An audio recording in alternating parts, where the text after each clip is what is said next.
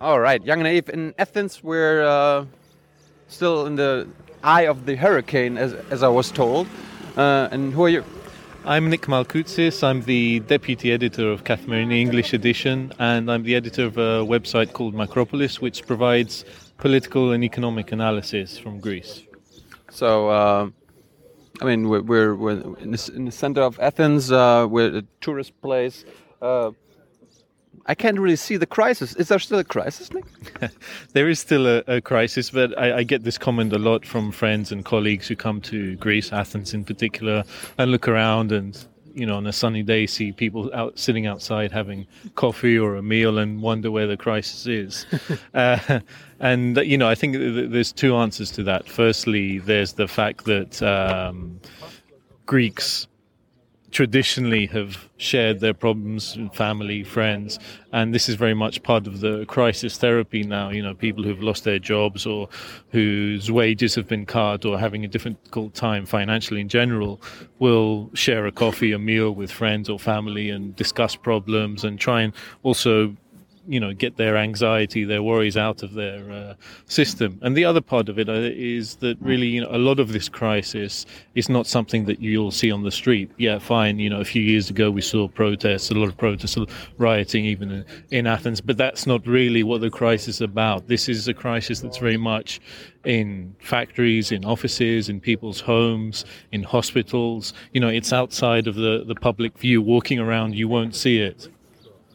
But but but why not? And well, why, why, why, why don't why don't uh, journalists, the news, go into hospitals, into factories? Uh, okay, maybe not in people's homes, but well, I think that you know some some some people do. I think it's you know once you start scratching beneath the surface that you see where the real impact of the crisis is, and there you see uh, you know people who have you know, real difficulty get getting by, and it's not you know just 5% of the population. We're, we're talking a big part of the Greek population is having severe difficulties, and some of them really have no support at all. No support at all.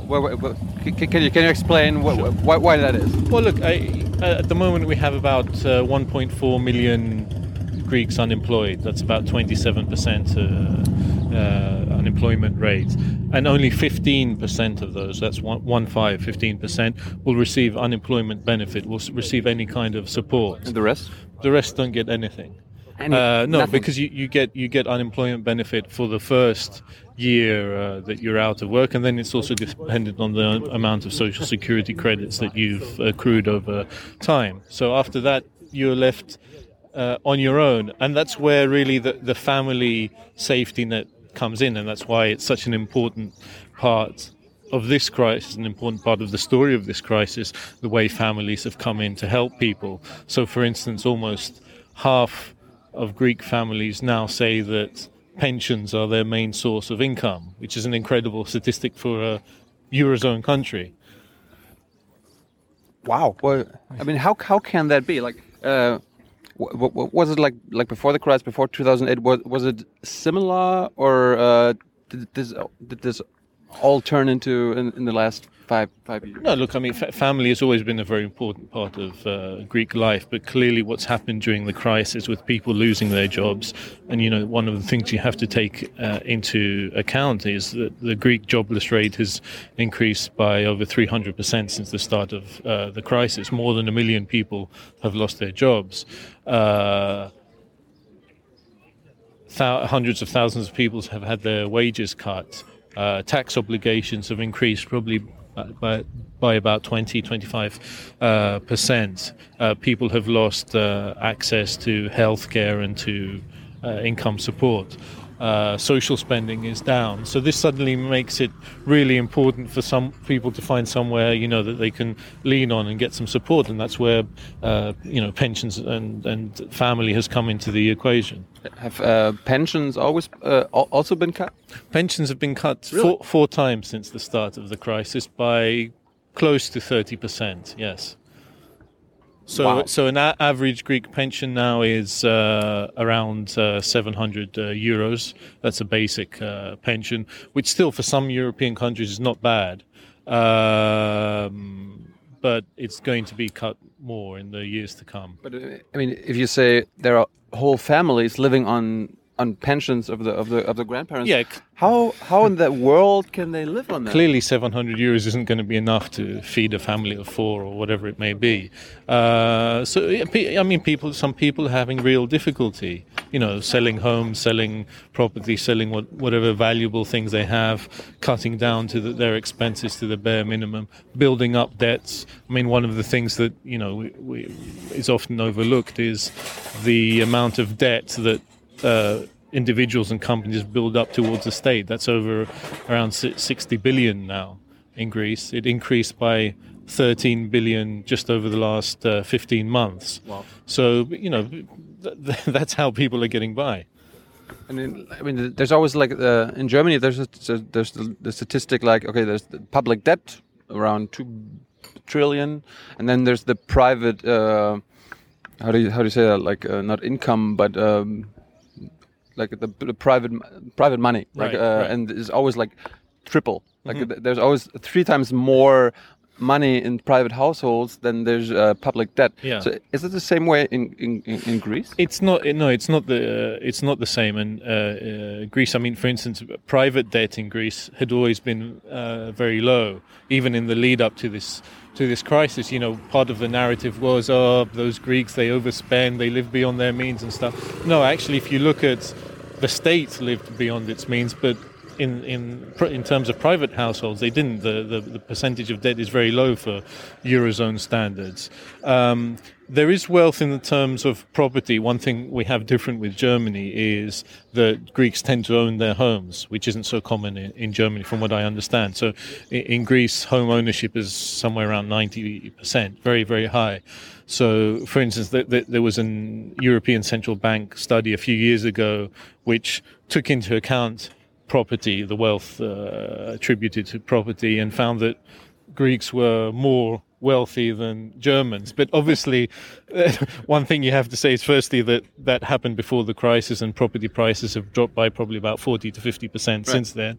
And secondly, it, it's just a different way that society is set up where here we have home ownership and in, in, in Germany you don't. It doesn't necessarily make Greeks uh, wealthy. And there was a huge boom in, in uh, home ownership and home buying uh, in the, the early years of the euro, the sort of golden age of uh, the Greek economy when growth rates were about 4%. And suddenly people uh, are finding themselves, you know, paying mortgages of 800, 900, 1,000 plus euros on homes that will never retrieve the value for which they bought them. So I mean, at, at least I mean that's at least one one one good thing that uh, people who have nothing at least have their home. They don't, they don't have to pay rent or uh, pay it off. Yeah, and, and so far, and until the beginning of this year, there has been protection against banks seizing people's homes. Uh, But not anymore. well, part of those restrictions have been lifted, so homes which have a value of above uh, 200,000 euros can now be seized by the bank. And the other uh, thing the government is bringing in now is that if you owe debts to the state and you're not able to uh, pay them, then you can give your home to, to the state and wipe off your uh, debts, which is a, a controversial idea because, uh, of course, you know, would you would you rather be someone in debt or someone homeless? It's you know a very difficult uh, question to answer. Wow. So um, can you can you like um like maybe summarize how how everything how this whole crisis came about? Like why why is there a, uh, a good crisis anyway? Like what what, what happened five four years ago? Did, did it all start even? Yeah, I feel Way you know there, there, are very uh, the various threads to the story and ver- various uh, narratives depending on which way you want to look at it. I, I would say you know that the, the the briefest way of encapsulating it is that um, uh, Greece allowed its state sector to grow probably a little too much than it should and become too inefficient, which was more important than the size of it.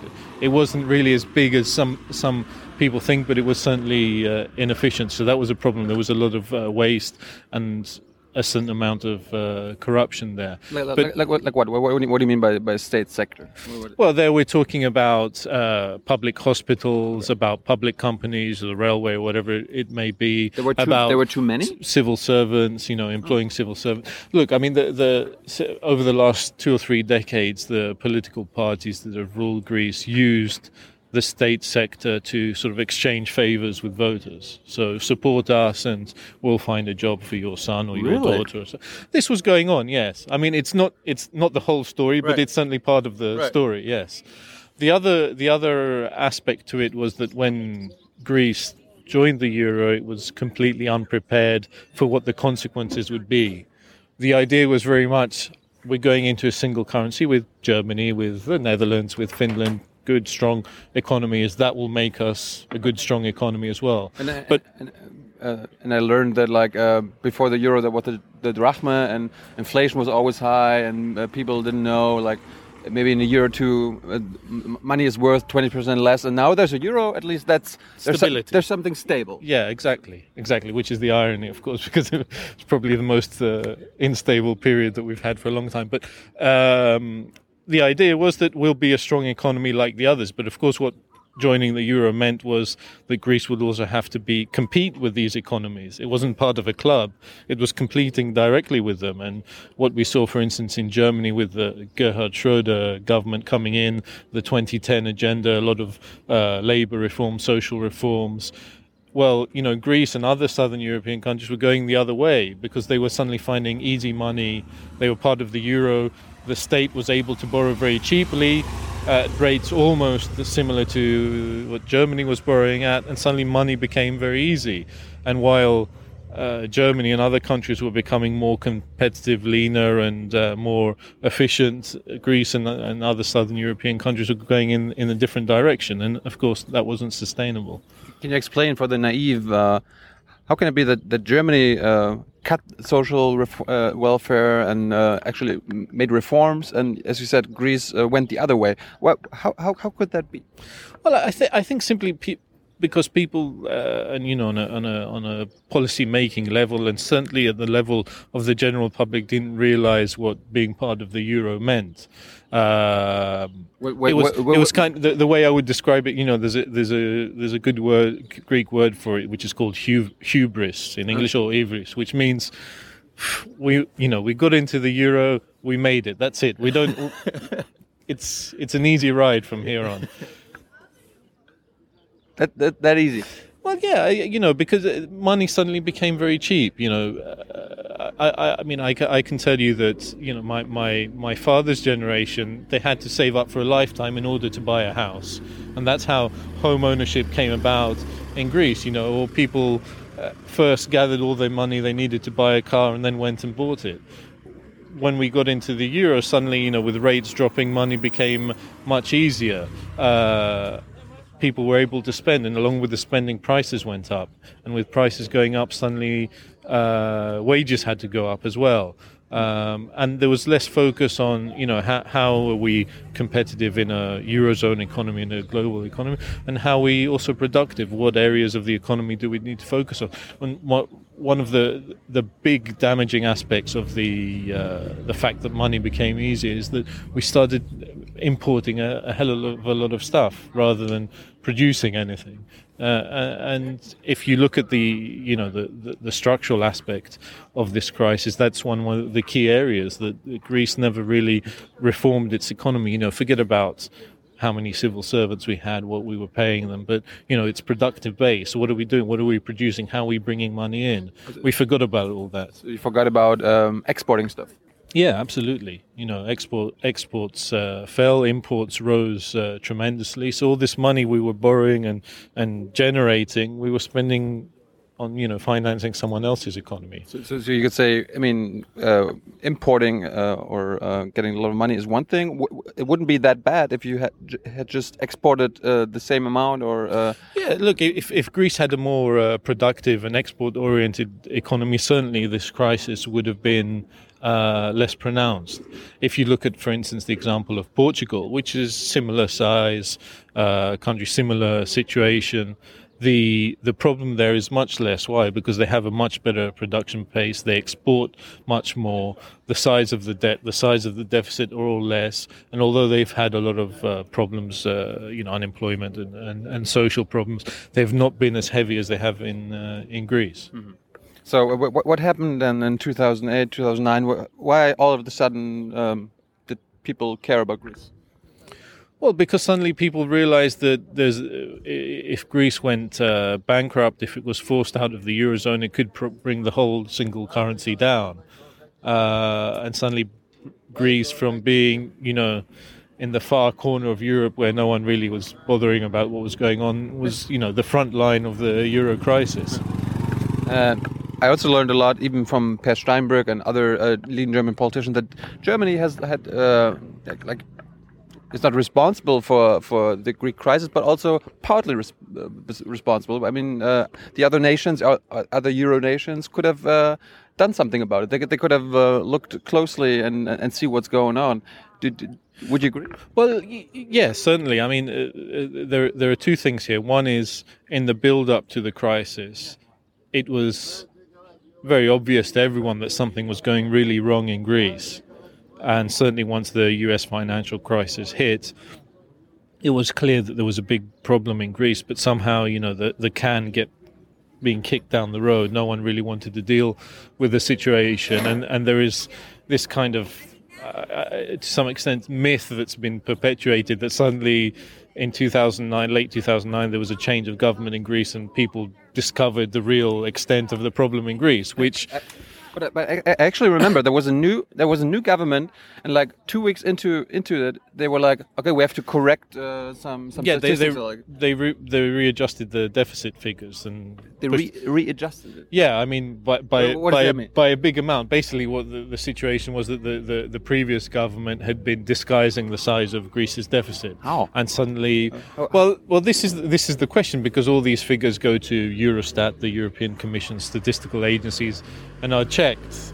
So you wonder how, how this was uh, possible. So there, the you know you have to say that there is a there's a big amount of responsibility to be uh, shared out. Were were those politicians, those uh, uh politicians in power back then, were they held responsible? No, I mean that's. No.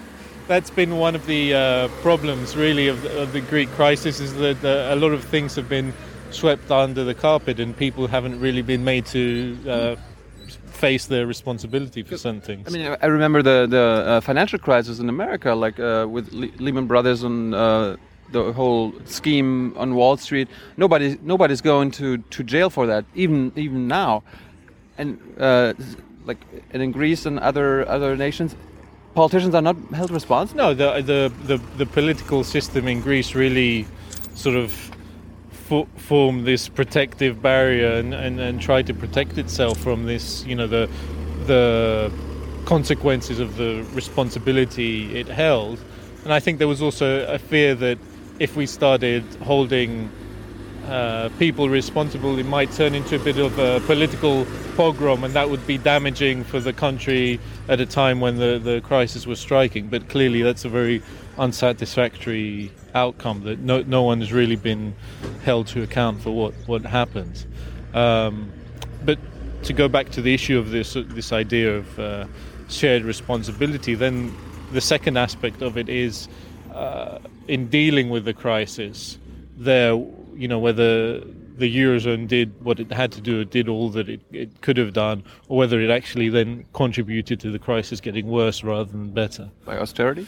Well, austerity, yeah, is part of the the story. I think the, the thing you need to understand about the the Greek uh, bailouts were that they were, were designed on on certain parameters. One was how much money the eurozone and the IMF were willing to give, not how much money was needed, but how much they were willing to give, how much time they were willing to allow for uh, the adjustment, and you know what what kind of measures would be needed to achieve that adjustment. And uh, and the last thing is the the fiscal targets that were set. Why were they set? They're they're basically set so Greece can be in the position to pay back what it's bor- it's borrowed. Oh. So all of which, in a sense, are understandable, but which, if you put together, don't necessarily mean that you produced the best package to tackle this specific crisis. And what you had was uh, a relatively limited amount of money demanding a fiscal, uh, sharp fiscal adjustment, the biggest that's ever been undertaken by uh, certainly a eurozone uh, country, but one of the biggest we've ever seen in the world, in a very short, short space of time, which demanded very, very uh, harsh uh, austerity measures. And that, of course, then uh, had a knock-on effect in terms of the economy, society, and so on. So um, going going back to the maybe through the parties, politicians responsible. Uh, I mean, I expect they're probably not in power anymore. They're, are, are those parties gone and the politicians gone? Well, no. I mean, this No. is this is the irony, really, that the the the the two parties that had the biggest hand in creating the situation, which is New Democracy on the centre right and PASOK in the centre left, now form Greece's uh, coalition uh, government. Yeah, of course. Their, their argument is that okay, you know, we realise the problem. Uh, we're standing up to our responsibilities. We're fixing the situation. Um, but it's it's one of the ironies of the Greek crisis, certainly. I mean, on the other hand, maybe there are uh, the opposition parties. Are, are they too weak or too radical? Yeah, that's the, that's that's the flip side to the argument. Really, is that one? It's a it's a commentary on that side of Greek politics, the fact that New Democracy and PASOK are still holding power, but it's also perhaps an indictment of what the opposition parties are, are offering in that in such a difficult and uh, situation where there's so many unpopular policies, where so many people are suffering, uh, no opposition party has really been able to capitalize and uh, put together a convincing alternative. At the moment, uh, Syriza is the main opposition party. It looks like it might uh, win the European Parliament elections on uh, May the 25th, but it's probably not by a very big margin. Um, and you would think that in normal circumstances, an opposition party that's offering a, a convincing alternative would be able to run away, you know, get 40 plus percent, but that won't be the case. So you have to look at that side of it as well. So what what, what is Syriza doing? Uh, maybe wrong. Uh, are they doing something wrong? Are their ideas radical? Can, can you tell us a little about their ideas for solving? Syriza has always uh, challenged the idea of austerity from the start of the crisis and has argued that Greece needs a big debt write-off. Uh, just scrap a big part of Greece's debt to give it a chance to breathe. give it a Schuld, chance- Schuldenschnitt. something like that. Something yes, like yes. Um, I think now there are probably a lot of people who would agree with uh, that point of view, even people who at the beginning of the crisis uh, didn't.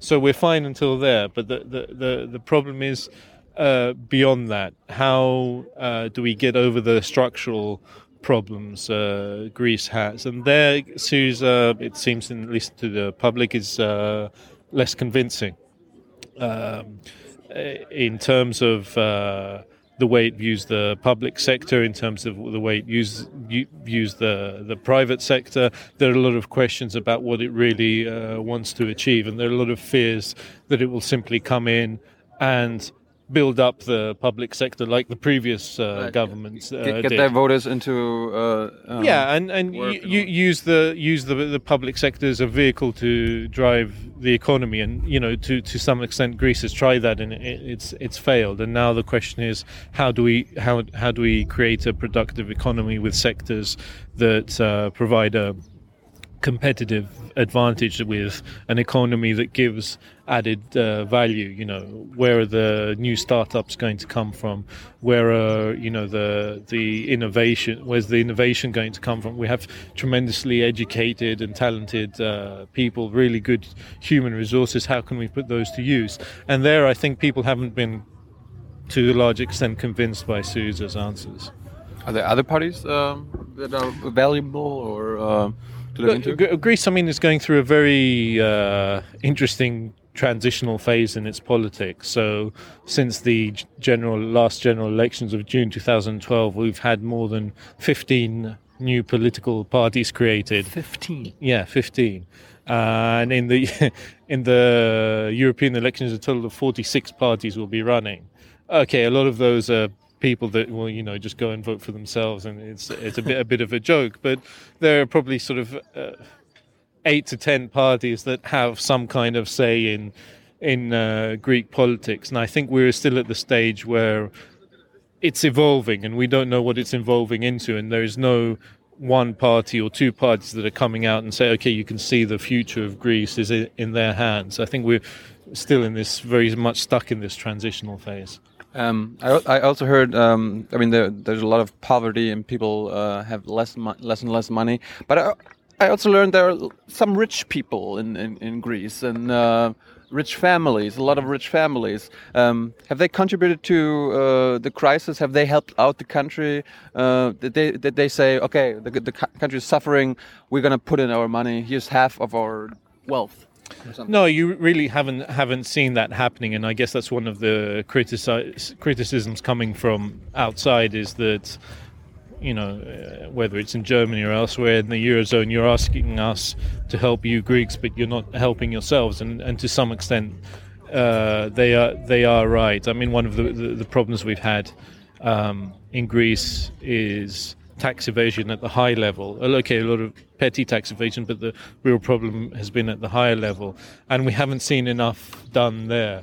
There's been some advances, but we're still a long way from having a really robust tax administration that would mean people couldn't get away with uh, the kinds of things that they have been getting away with. Uh, and we, you know, we haven't seen uh, Greece is really super super rich somehow, saying, okay, you know, we realise it's in the best interest, in our best interest, in the best interest of uh, the country to really sort of contribute in a big way towards this, and and that, that's that's a valid uh, criticism. On the especially at the at the time when the general population, the the middle class, the working class, have been asked to really dig deep into their pockets. You know, their tax bill has gone up by 20, 25, 30 percent in the last few years, and you know whoever can is coming forward and is paying. So uh, there there is an imbalance there in the system, certainly. Are um, the rich Greeks also involved in, in politics? I, I heard there are. Uh, like we, we talked to Lovados yesterday, and uh, I learned like almost all politicians, even uh, especially in, in those government, are you, uh, are usually rich folks as well. Uh, well, look, I mean, the, the, the, yeah, there's always been a case of uh, you know some wealthy people going into politics. I think one one of the things is that sometimes people who go into politics become rich, and that's where the the, the questions are raised. Apart from the fact that MPs although their salaries have been reduced, still have very healthy uh, salaries really? for Greek standards. Um, I, I, also learned Tsipras is pretty rich. I, I, I don't know. I mean, look, the, the, all the all the politicians are forced to uh, submit these uh, declaration of wealth uh, uh, statements each year, and you see that you know to the public. To the public, yeah, they're made public. Although there's certain questions about whether they are uh, really that comprehensive or not, and you see that generally, yes, politicians they get by at least. So, so you can tell how much uh, your uh, prime minister. Uh, the, the the yeah yes you, you you see what assets he has, how much he has in uh, in bank deposits and stuff, and at least that's what's whatever is recorded. Yeah, but there, I, there's been uh, a big discussion about this about uh, um, who goes into politics, what type of people they are, whether they go in to basically make themselves rich, and you see now gradually that there is a effort from people um, who have not necessarily had a political background to now get into politics to i wouldn't necessarily say you know clean it up have a catharsis but just to offer something different and like potami like potami for, for instance you know it's a it's a party formed by uh, a journalist Stavros. with stavros theodorakis yeah with with no sort of political major political background and with candidates who have come from you know uh, who working people who are not politicians. It's interesting. We'll see where, where, where it goes. It's also come under a lot of criticism because it's not politically aligned. And the argument is that the the nature of Greece's problems, the fact that its social services are collapsing, the fact that it has uh, such high unemployment and so on, demand political answers, demand answers that are born out of an ideology. And Yeah. he's openly saying, you know, I'm just going to pick stuff from the left and the right. I don't have a specific ideology. And we'll see ultimately if that's enough or not. There, there is some skepticism about we, it. we, we talked to him and uh, Kostas Agiros, and they were like, no, especially because everybody has their ideology. We don't ha- want to have one. We, wa- we want to find solutions, not. Uh, Yeah, you know, there, there, there are a lot of people in, in Greece who think that's the way to go, and you see that he's doing very well in the opinion polls now in the run up to the European Parliament elections, getting 8, 9, 10%, which is impressive for a party that's just formed a few weeks ago, doesn't really have any concrete policies. I think it's a reflection of the fact that within Greece there is a sizable part of the population that is more or less rejecting everything that is being offered and wants something new, wants something that's uh, clean, you know, wants something that is providing new ideas, wants people who are coming not from a, party background, you know, who haven't been nominated as M- MP or MEP because they joined the party youth organization at 16, they joined some committee at 22, and they haven't done any jobs in their life. They want something different. There, there is a part of the, the Greek population that wants that, and that, I think that's one of the uh, effects of the crisis. Whether Potami is the answer or not, we'll see. And, uh, w- one more thing about the rich. I mean, historically, like the very rich, don't they realize that like at one point uh, the the population will come to them with uh, spears and all that? Because I mean, at some point. Uh, they, they, they will go to those who have everything and uh, take it from them. So what, what Well, yeah, you know, look, this is the, one of the weaknesses of Greece, and I think that's why they, they kind of sleep easy at night, is that we have a very weak to sort of non existent civil society uh, that would demand this kind of uh, fairness. So while we have had um, thousands of protests since the beginning of the crisis, we haven't had a concerted effort to say we want you to clamp down on tax evasion. You know, a really big campaign to say, you know, look, if if you don't go after the rich or those who don't uh, pay tax, so they pay their their fair share, we won't vote for you at the next elections. We will bring down this government. That hasn't happened, and I think that's where uh, the uh, the rich, like if you know, they, they, they place their, their betting on that. You know, that's why they're they're comfortable.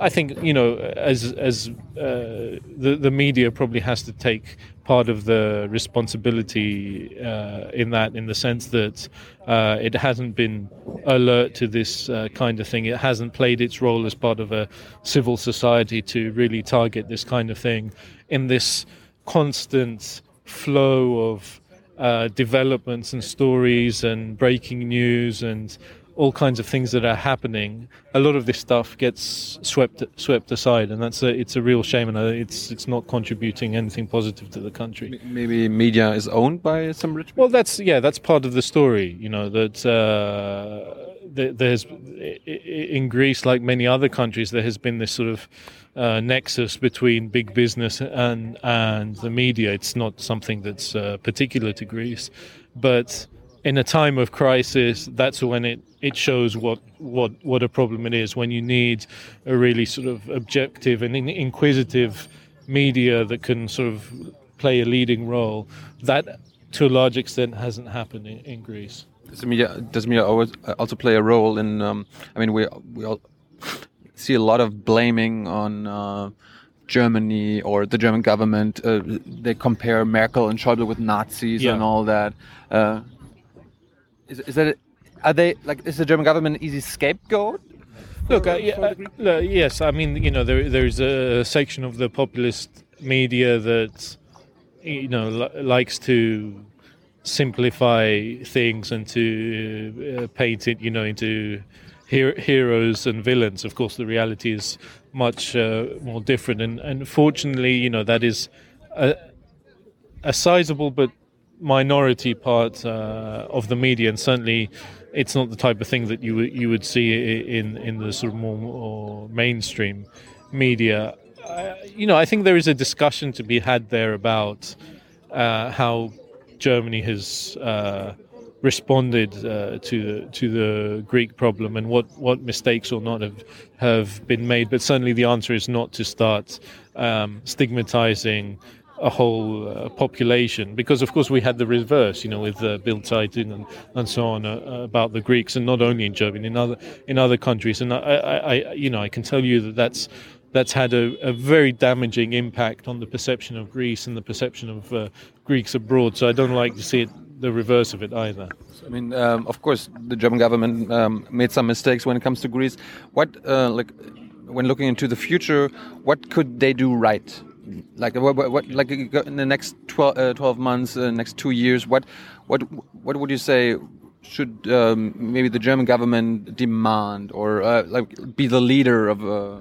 Well, I, I, was in uh, Berlin a, a, few weeks ago and spoke to a number of people, and I found that the general perception there is very similar to elsewhere in Europe and very similar to what is in Greece, which is that Greece needs a significant debt reduction. Its debt isn't really sustainable; it's public debt it needs large scale investment to to get the economy going and start uh, creating uh, jobs, and it still needs to continue with certain structural reforms. And the answer that I got in Germany, even though all those things are accepted, was that, well,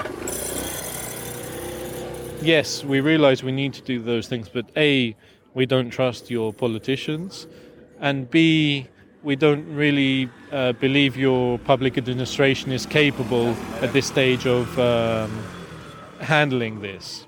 Hmm.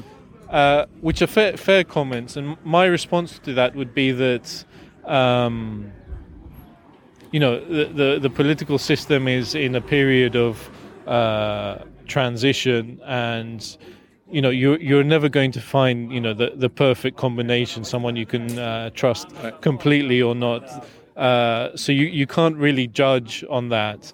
Uh, the second, the public administration.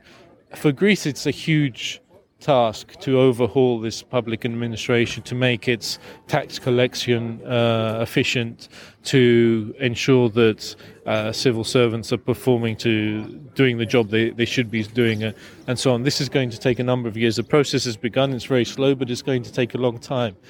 You can't wait that long to help the Greek economy. So Where, yeah, get a Marshall Plan or something? Well, look, I, I, think you know the, the, Marshall Plan was an idea that was mentioned, I think, as early as 2011, and then never, of course, materialized. So I, I don't know that it will now. I, I think you, certainly need to look at ways of uh, investing on a big scale in, in the in the Greek economy. There is now a cooperation between Germany and Greece to set up an investment fund. But it's it's going to, uh, at least initially, I think it's going to be about 400 million euros. I think Germany is contributing through the development bank KfW about 100 or 200 million euros. I don't remember the exact amount. It's it's something, but it's very small. To give you an idea of the size of the problem that, that we have in Greece, if from next this year we might have a small growth rate, the first since 2008. If from next year we have growth rates of three to four percent, and and bear in mind these are what we had in the really good early years of the of the euro uh, membership. We will need about 20 years to create the jobs that have been lost since the beginning of the crisis. Not months, years. 20 years. Uh, to return to an employment rate of about 8 9%. Wow. So you, then you have to factor in what kind of effect will that have on society to have unemployment rates, okay, not of 26, 27, 28%, but 20, 18, 16 for that length of time. Um, it's something we haven't experienced in, in Europe before, and it's a big risk to take. And, you know, if your argument is that we don't really trust your political system, well, the longer you leave a situation like that to fester, the more likely you are to end up with a, a po- political system that you really can't work with. You know, we've seen the rise of uh, Golden Dawn in the uh, the neo-Nazi party, Golden Dawn in, in the last few years, and I'm not necessarily saying they, they'll get into government, but you see what kind of things this situation breeds. And that's why I think you need to address it now. And, and, and uh, one last uh, thing um, concerning statistics you don't see on the streets, and you, you're talking about the unemployed. There are actually more unemployed um, that uh, than employed people The- in Greece. Yeah, Is that right? if if you fa- unemployed and retired people, uh, they are about a, mi- um, over a million more than the people that are in work. So then you say, okay, that's not sustainable either. It's it's not, but you know, your your your pension system, your social security system is going to collapse. Where's the money uh, going to come from? So that's why you know the the, the thing that Greece is c- crying out for now is investments into the economy uh, so you can start uh, creating jobs. It needs a lot of work from the Greek side as well. Where is this money going to go? What kind of uh, things do we want to develop? And the second is uh, debt relief. So as you go along uh, in the years to come, this this uh, this burden, these uh, big repayments in the in the future, not hanging over you. Thank you very much. My pleasure. Very interesting. My pleasure. Thank you very much.